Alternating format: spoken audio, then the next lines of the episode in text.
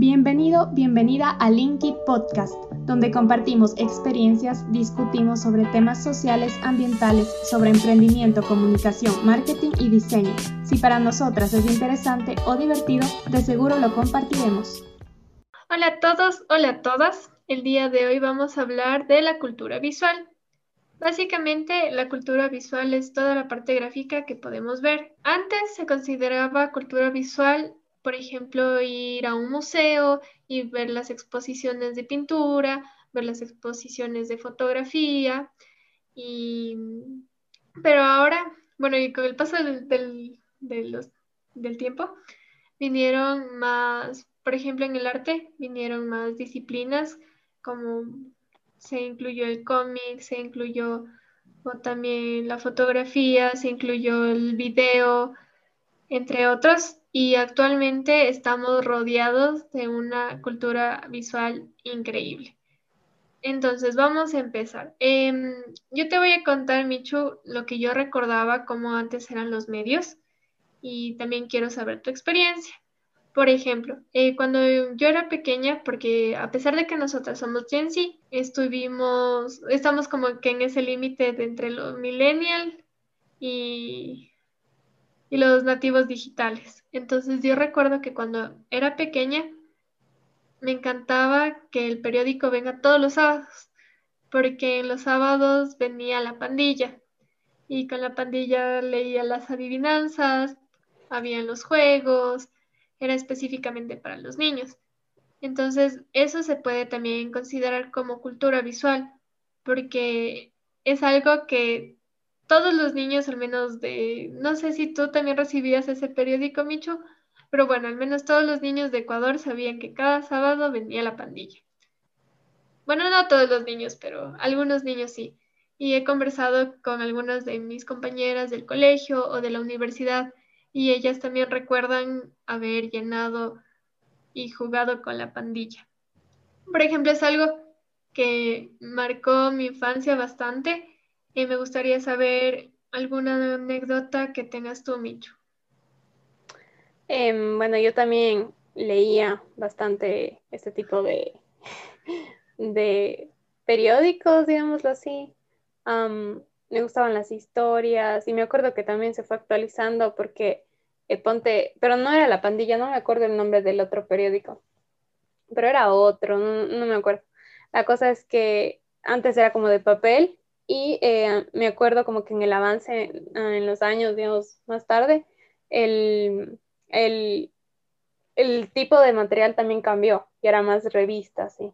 Entonces, pienso que de esa forma también han cambiado el material, pero bueno, em, ahora algo que me acuerdo también que siento de lo más antiguo que yo jugaba eran unas maquinitas y era como que tipo de la suerte que tú eh, dabas clic en los botoncitos y tenías que salir, por ejemplo, tres pizzas.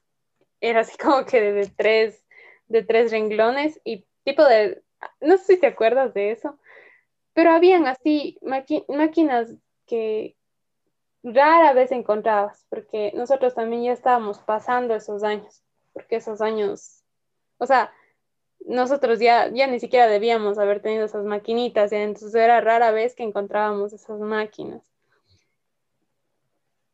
Lo que yo me acuerdo es, no sé si tú tuviste esos tamagotchis, que eran las mascotitas virtuales, creo que todos tuvimos uno y a todos se nos murió alguna mascota, si no fueron dos o tres o cuatro, y nos compraban otros muñequitos para que le, alimentemos y no se nos mueran.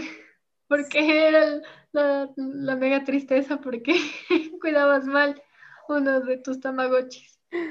Hasta eso se ve una evolución, creo yo, porque es como que tenemos ahora tamagotchis tradicionales y también hay unos tamagotchis actuales que te quedas así como que, ¿qué, es esto? Sí, incluso, no sé si has escuchado, hace algunos años había la aplicación de POW, Sí.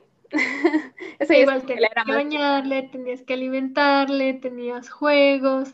Yo creo que esa puede ser una, un buen ejemplo de la evolución de, estas mascotitas de Tamagotchis. Sí, sí es verdad. Y creo que, o sea, aparte del Pou, creo que el mejor fue el Pou, pero no sé. O sea, supongo que ahorita también deben haber otras formas de mascotas digitales, pero yo sí recuerdo que también pasé por el POU. Y, y es más, o sea, actualmente tú sí encuentras los Tamagotchis tradicionales, incluso los jueguitos esos que tienen el Tetris así, y, son así chiquitos. Em, eso también encuentras y, y súper económicos y accesibles, creo yo. Incluso podemos ver, bueno, ya que estamos hablando de juegos, podemos ver una evolución en los juegos de los celulares. Por ejemplo, yo recuerdo que cuando era pequeña jugaba la típica de, bueno, el típico juego de la serpiente que tenía que comer la bolita. Sí. Y es chistoso porque conforme fueron evolucionando los celulares, unos tres, bueno, no sé si tres años después, eh, un celular tenía exactamente el mismo juego de la culebrita, pero ya estaba más actualizado los gráficos.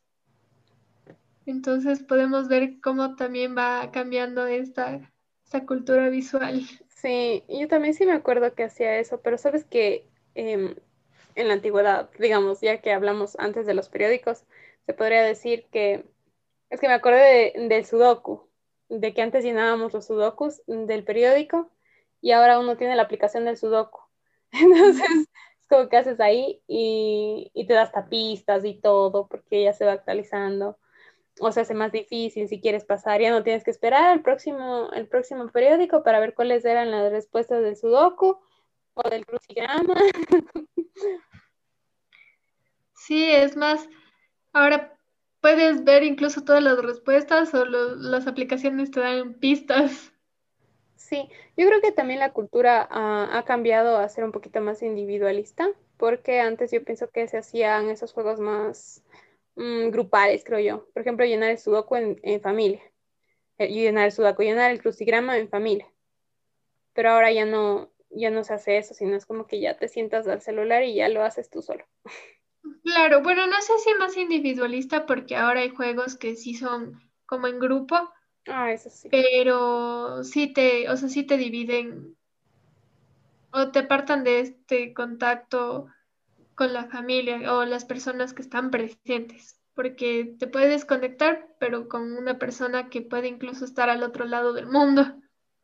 Y yo no sé si ahora la generación Z juegue con juegos de mesa en familia.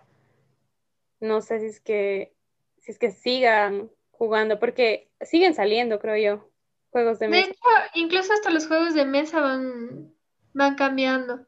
Em, por ejemplo, voy a, voy a tomar el Monopolio.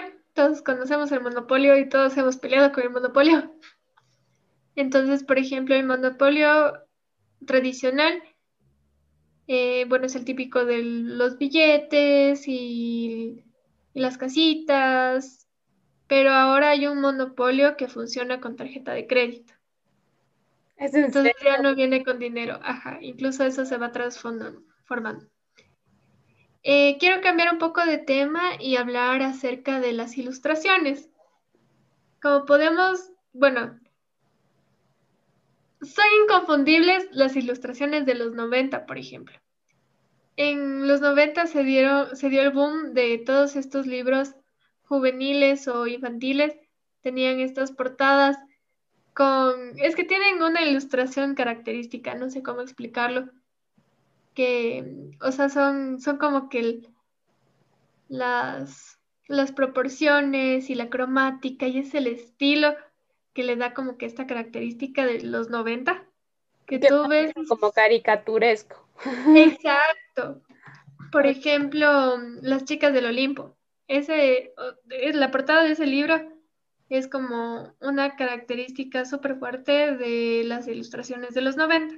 Y con Dorito. O sea, cuando yo pienso como que las, según yo, o sea, sin conocimiento, pienso que, que las caricaturas más antiguas que mi cerebro recuerda son esas que tienen la cabezota y el cuerpito.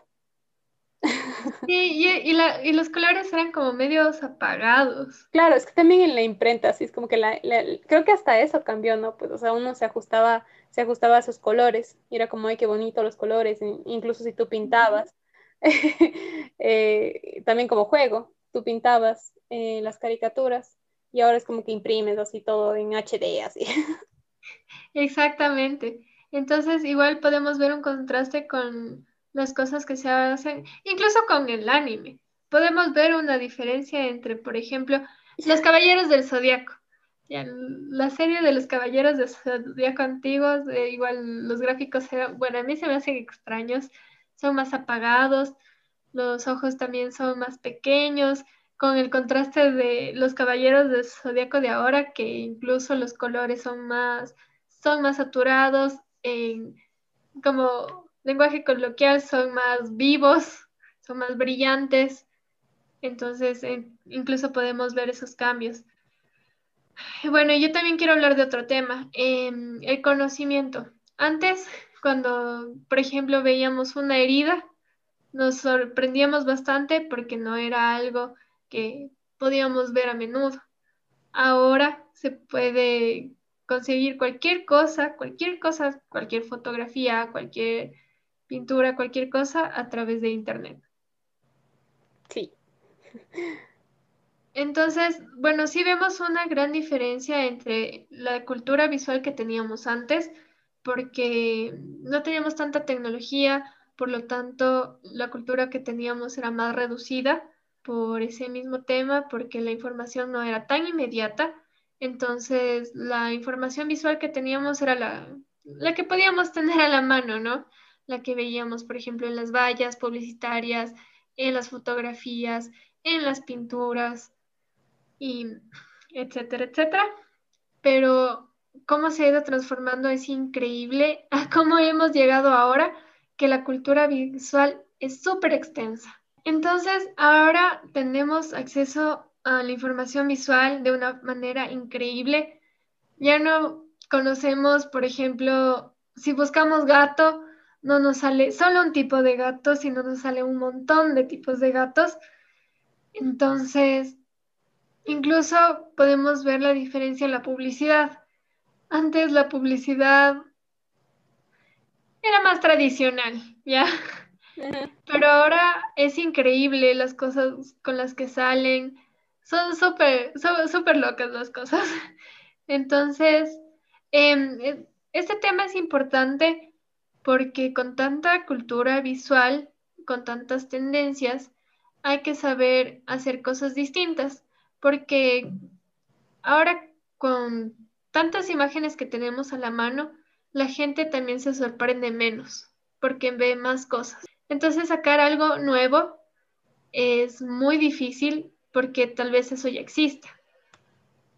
Y hay que esforzarnos un poco a llegar a ese ese boom, por así decirlo, ese boom de ese boom visual que es lo que necesitan ahora las empresas para llegar a sus públicos, para impactar, para que las marcas se queden impregnadas en la mente de los consumidores porque es, difícil, es difícil, estamos rodeados de, de bastantes imágenes, pero se pueden seguir sacando cosas que impresionen a la gente.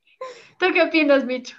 Sí, totalmente de acuerdo. Em, es verdad que ahora es quizás un poco difícil llamar la atención de, las personas. Em, quizás estamos rodeados de imágenes que incluso como que pasas igual en Instagram y ves la publicidad y ya ni te das cuenta, así. Pero, pero por ejemplo, em, pensando, estaba pensando en WandaVision y cómo el retroceso también le ayudó a destacar. Creo que también es una, es una buena forma como pensar en qué quiero expresar y si es que este tipo de gráfica eh, aporta o no aporta a mi concepto o si es que yo quiero expresar otra cosa, quizás em, algo más místico, podría, podríamos irnos más al pasado o no sé, jugar con, con los tiempos también. Eh, creo que sería un consejo que doy para divertirse, también divertirse con, con, lo visual. Sí, de hecho es una parte muy importante para las empresas. Yo creo que es un complemento junto a la comunicación. Entonces, yo quiero alentarles a que jueguen con el contenido y que jueguen con esta parte visual si es que, por ejemplo, tienen alguna cuenta o incluso para la publicidad de sus marcas, que jueguen con esta parte visual y que prueben nuevas cosas. Tal vez pueda parecer algo loco, pero tal vez en esa idea loca este el traiga a la gente. Exacto. Entonces eso, eso fue todo por el episodio de hoy. Espero que les haya gustado. Nos vemos en el próximo episodio. Bye. Gracias por escuchar el podcast de hoy. Si te ha gustado y quieres apoyarnos, suscríbete para enterarte cuando subamos un nuevo episodio. Encuéntranos en Instagram como arroba dani.baez y arroba michu.abad. Gracias por tu tiempo, comentarios y apoyo.